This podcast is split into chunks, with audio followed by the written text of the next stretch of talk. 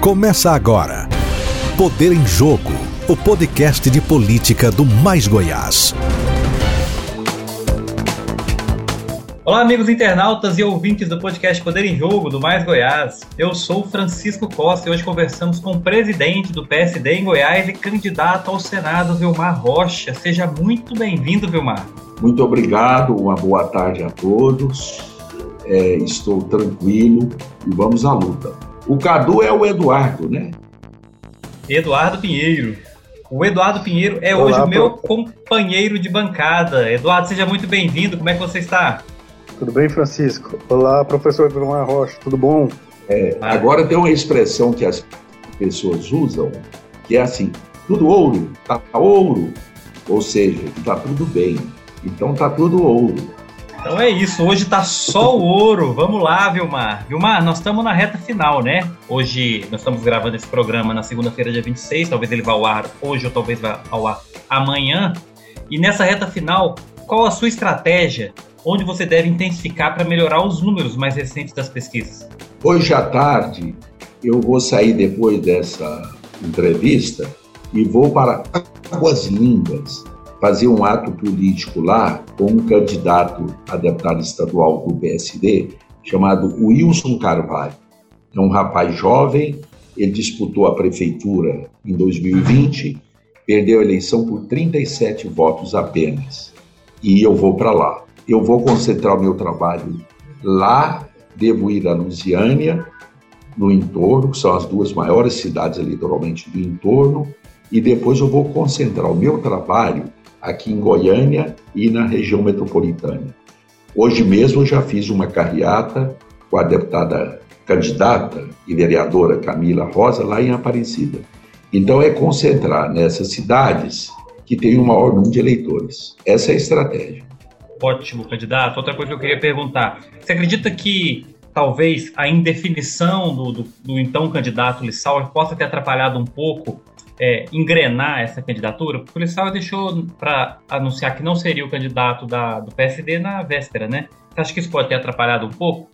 Francisco, é, quando eu convidei o Lissauer lá atrás com a desistência do, do Meireles, ele assumiu a candidatura com todo o nosso apoio, fizemos um conjunto de eventos políticos e foi tudo bem no dia 1 de agosto, quatro dias antes do último prazo da convenção, articulado por mim e por outros companheiros, nós fizemos um grande evento aqui em Goiânia, trouxemos 27 prefeitos das maiores cidades do estado é, para entusiasmá-lo para que ele firmasse a candidatura dele.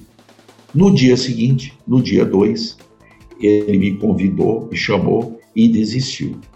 Então, na fase da pré-campanha, foi muito importante a participação dele, que durante dois meses ele era o pré-candidato do PSD. Agora, ele ter desistido naturalmente na véspera da convenção, nos últimos dias, faltando dois dias para a convenção, é claro que foi uma surpresa e um outro impacto muito grande para nós. Já tinha tido um impacto antes, difícil, porque estava tudo certo para ele ser federal.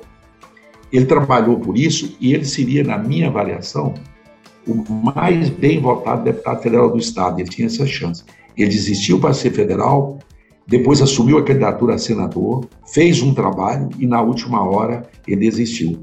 E aí, em nome do partido, do nosso projeto, eu tive que assumir a candidatura.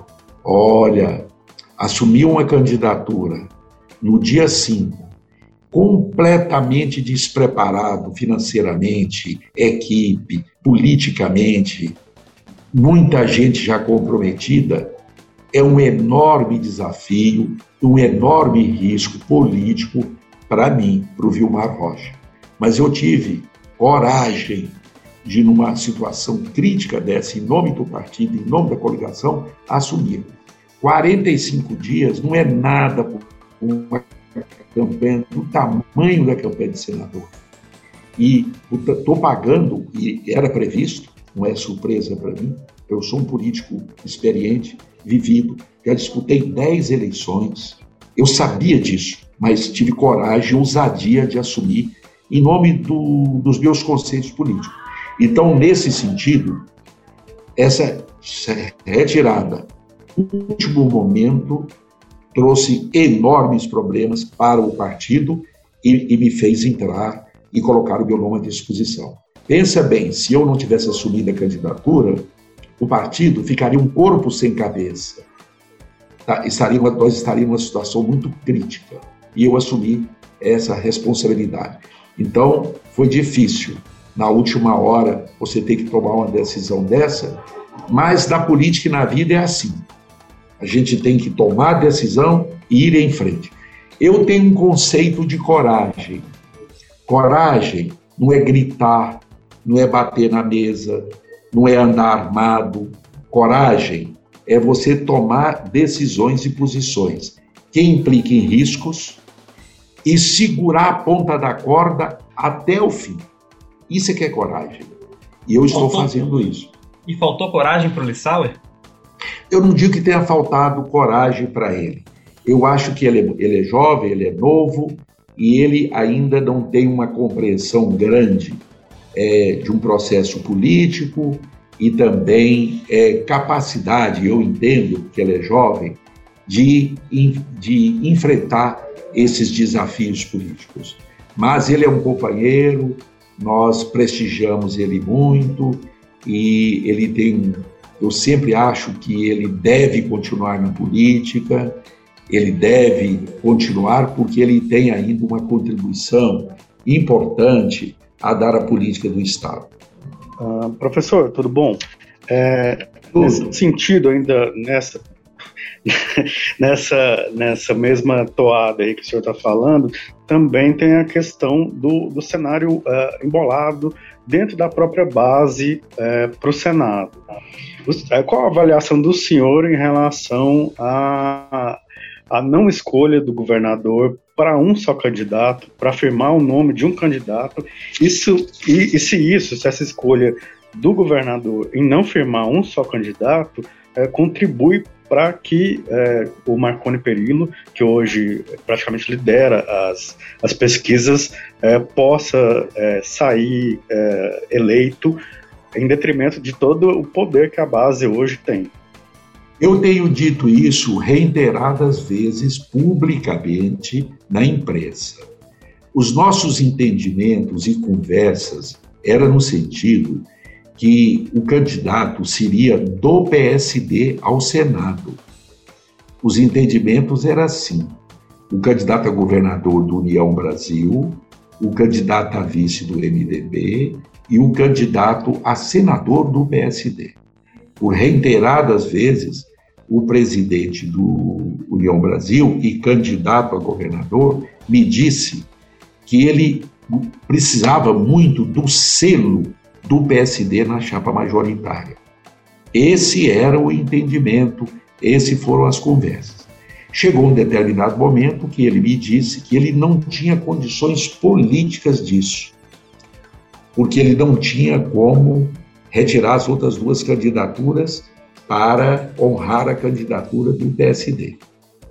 E aí nós ficamos naquela alternativa. Quando ele disse que ele não tinha condições, fazer o quê? Nós só tínhamos duas alternativas: ou romper a aliança, ou é, e não lançar candidato. E a opção do PSD foi, foi manter a aliança e ter candidato. Até porque eu sempre, eu fui muito politicamente, muito assediado por outros candidatos a governador. Nos últimos dez dias, da última semana, das convenções, eu fui procurado pelo PT, pelo Volmir Amado, convidando para a gente fazer uma aliança com eles, e fui procurado pelo Major Vitor Hugo, para a gente fazer uma aliança com eles. E nós dissemos não, nós a, a tendência é de fazer com o União Brasil. Até porque eu estou convencido, como político, como dirigente partidário, como cidadão, como eleitor, que a reeleição do Ronaldo é a melhor opção dentro do quadro que nós temos aí para Goiás. Isso é uma convicção nossa. E quando eu falo assim, eu dou provas que é por razões superiores, pensando no Estado. Nós nunca, nós não fazendo parte da base do governo, nós não temos nenhuma participação no governo. Eu sempre uso uma expressão que nós não temos indicado no governo nenhum estagiário. Nada. Mas foi por convicção que nós achamos que a melhor opção era a reeleição e, e também achamos que era a melhor opção para o nosso partido, para o PSD. Então, foi, é por essas razões. E nós mantivemos a aliança. E diante da retirada do Lissauer, eu coloquei a minha candidatura, já disse, sabendo dos riscos, das dificuldades, das dificuldades. Agora, é evidente, é uma questão quase de lógica formal. Quando um grupo político, no caso do Senado, se divide em três candidaturas, é lógico, eu volto a assistir, é lógica formal. É claro que beneficia a oposição.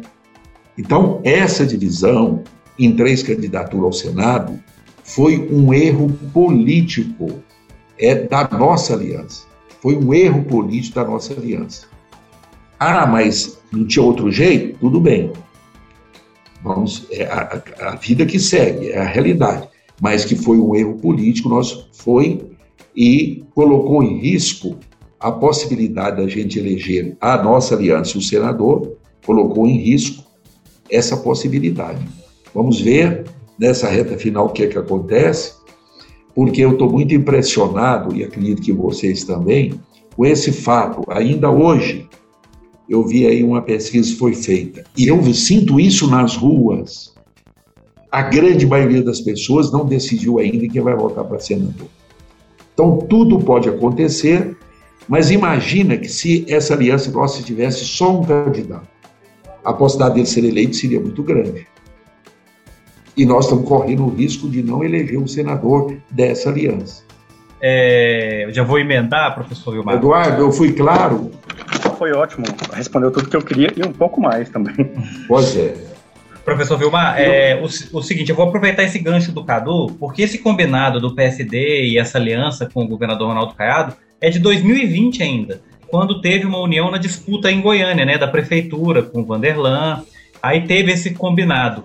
Eu diria que o, o governador chegar agora nessa eleição e dizer que não podia manter o combinado, de ter o PSD na chapa oficialmente foi uma decepção? Você acha que o Caiado fraquejou, entre aspas? Não, é, é a realidade política. Ele alega, ele, vocês podem perguntar isso para ele também, mas ele sempre alegou para nós que o problema da candidatura avulsa, que ele não tinha como retirar os outros dois candidatos e que politicamente ficou impossível de fazer essa união. Diante disso, o que, que nós vamos fazer? Fazer o quê? Tem que tocar para frente, é o que nós fizemos. Mas a nossa expectativa, e vocês acompanharam isso, era que a candidatura fosse do PSD, a candidatura única, que no caso seria o Lissauer. Inclusive, ele mesmo, o próprio Lissauer, sempre alegou isso, e nesse sentido ele tem razão, porque ele sempre falou que ele, a expectativa dele é que ele fosse o candidato único da base, e não foi. Nesse sentido, até ele tem razão de ter desistido da, da candidatura. Então, houve claramente uma frustração da nossa expectativa política de não ter, o PSD não ter uma candidatura apoiada por toda a aliança e por toda a coligação nos seus tempos de aliança com o Marconi isso acontecia também? Esses combinados Não, mudarem? Eu, olha, outra coisa que eu queria esclarecer para vocês, no caso do Marconi. Primeiro eu queria esclarecer duas coisas. Quando o Marconi foi, eu sou um político muito antes do Marconi. Quando ele foi eleito deputado estadual em 1990, eu já tinha sido duas vezes deputado estadual tinha fundado o PFL a nível estadual e a nível nacional. Eu já era um político estadual e nacional. Quando ele foi, em 94, eleito deputado federal, foi quando eu o conheci, eu não conhecia ele antes, eu já era deputado federal e fui reeleito deputado federal. Em 98, nós fizemos uma aliança e essa aliança durou 20 anos até a eleição de 2018. E para provar a minha autonomia política, em 2016, em Goiânia, nós não apoiamos o candidato do PSDB. Nós, o PSD, eu era secretário de Estado, chefe da Casa Civil, e lançamos o Francisco Júnior pelo PSD no primeiro turno, e o PSDB e o governo apoiaram o outro. Você vê a nossa autonomia e independência. Chegou em 2018, eu fui, eu ainda secretário do governo, eu disse, não apoio a candidatura do PSDB, que na época era o Zé Hélio, porque achava que ele não estava preparado e qualificado politicamente para ser governador. Para você ver que mesmo estando no governo e mesmo sendo secretário, eu sempre mantive a autonomia política do partido e a minha autonomia política. Em 2018, na época, o MDB me procurou reiteradas vezes para nós fazermos uma aliança com o MDB e eu ser o candidato a senador. Eu fui procurado pelo próprio Ronaldo para fazer uma aliança e eu ser o candidato a senador na chapa dele. E eu disse não.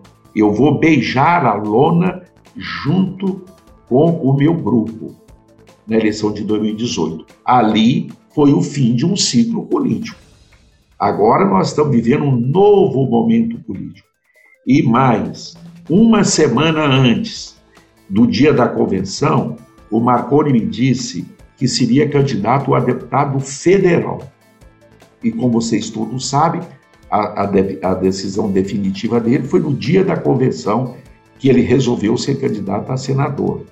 Eu já era candidato, não tinha o menor sentido eu lançar a candidatura, assumir esse compromisso com o partido e depois recuar.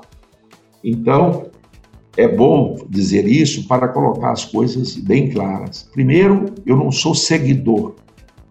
Eu não sou eu, eu não, não sou conduzido, eu conduzo politicamente o partido. É, e já dei provas disso, mesmo na época eu estava no governo.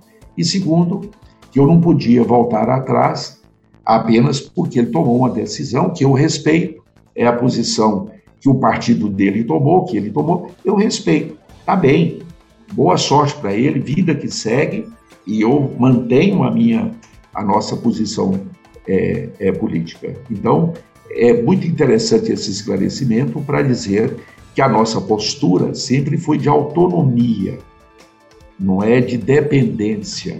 Até porque eu sou político, eu já tinha uma larga história grande antes dele ser governador. Candidato, o, o, o, continuando no papo aí sobre o PSD, é, havia um grupo até, até um, é, 2020 por aí que defendia uma aproximação mais direta ao governo Ronaldo Caiado. E agora, em 2022, o, o, o próprio Vanderlan já está atuando em outra, é, próxima ao Major Vitor Hugo, a esse pessoal. E eu queria saber do senhor se é, o PSD, embora o senhor tenha falado aí que tenha uma certa independência, se ele é unido internamente e como que o senhor conduz essas dissidências que aparecem é, dentro do partido. Todos os partidos políticos no Brasil têm essas divergências internas.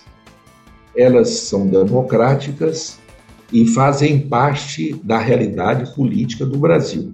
Todos os partidos, tanto a nível nacional quanto a nível estadual. É, é, é, isso faz parte da realidade política partidária do Brasil. O que a gente tem que fazer? Ir administrando e fazendo a gestão disso. Com tolerância, com prudência, com, mas com firmeza. Nesse caso específico, a maioria do partido tomou essa decisão dessa aliança e vamos levar essa aliança até o fim. Nós fomos coerentes. É, as outras pessoas que respondam pelos seus atos. Eu não vou emitir opinião porque que fulano ou beltrano tomou essa decisão A, B ou C. Essa é uma realidade dentro da democracia, dentro da vida partidária no Brasil, essas dissidências. A gente tem que conviver com elas, mas não aderir a elas, a esse tipo de comportamento.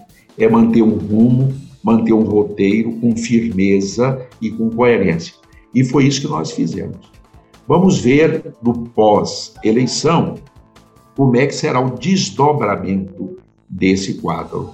Mas nós estamos tranquilos porque o partido manteve um rumo firme.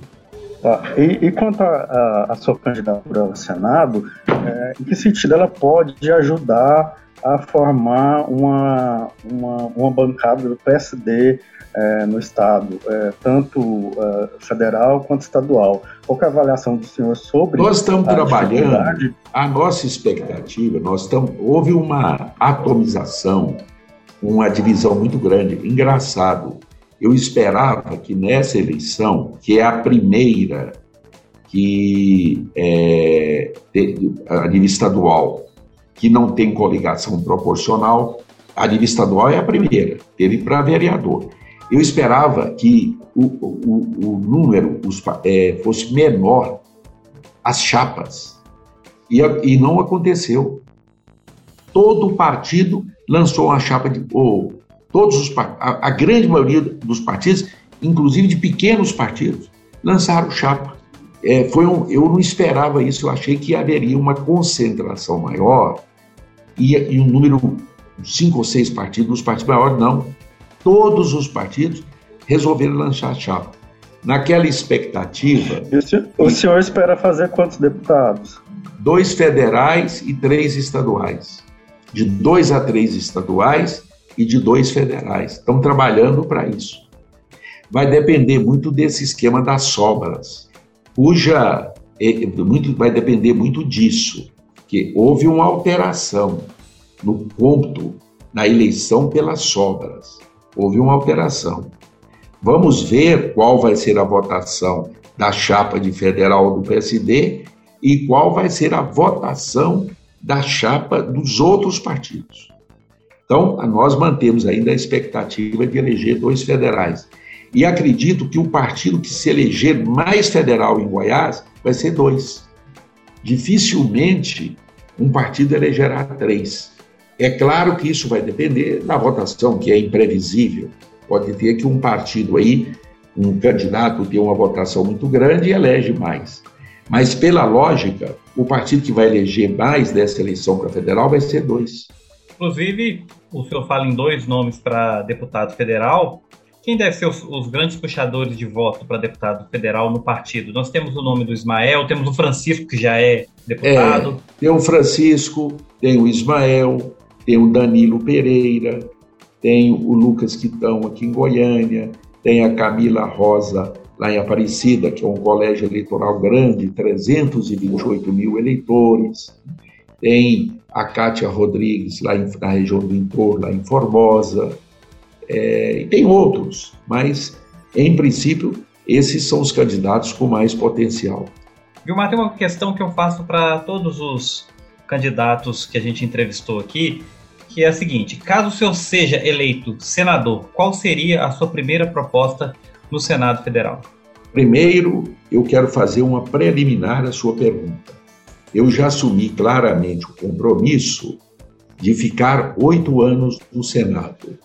Eu não vou, se eu for eleito, eu não vou disputar a eleição de 2026. Eu vou ser senador por oito anos. Não vou disputar a eleição de 2026 em Goiás.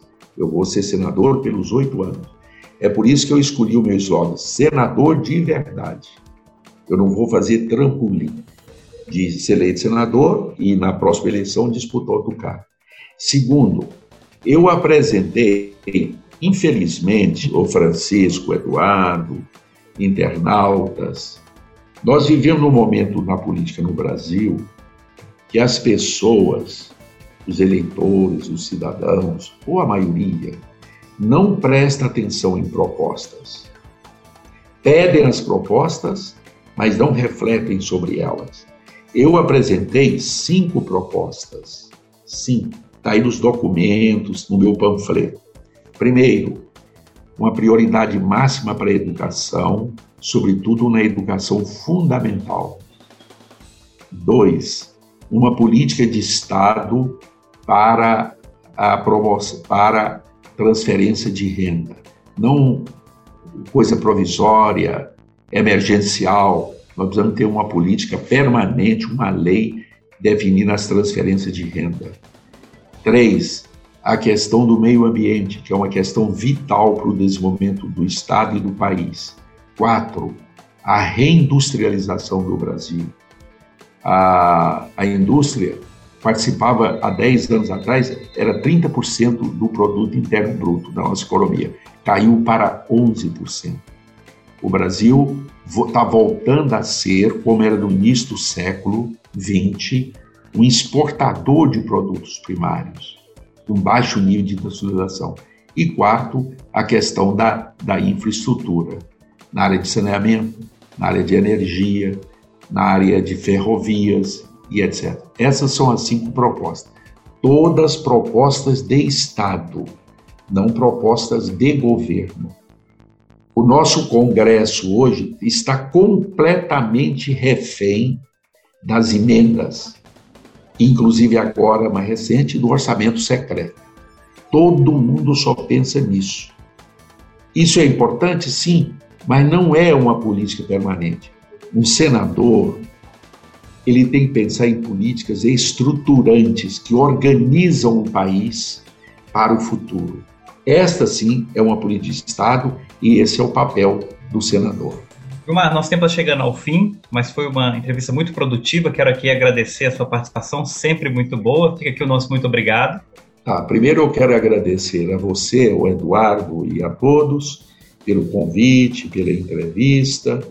É, e segundo, lembrar vocês dois que o senador que é, pedir o voto de todos que estão me ouvindo, e inclusive de vocês dois, na hora que vocês chegarem lá em frente à urna, vocês respiram fundo, dá uma paradinha assim, vai lá na, na urna e digite 5, 5, 5.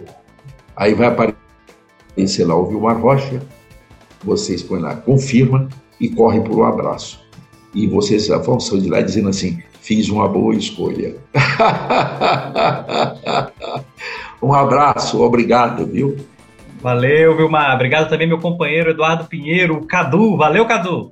Doutor Cadu. Valeu, obrigado. Boa sorte, Vilmar Rocha, nesse final de campanha. É, olha, e eu quero terminar com uma frase. Inspirado, alguém disse isso. A derrota tem fim. A vitória tem fim. O que não pode ter fim é a coragem da gente lutar por um mundo melhor, por um Brasil melhor. Isso nunca pode ter fim. Esta frase eu disse no dia da convenção que eu anunciei a minha candidatura ao Senado. Indiferente do resultado, eu vou continuar lutando como venho fazendo há 40 anos por um por um Brasil melhor.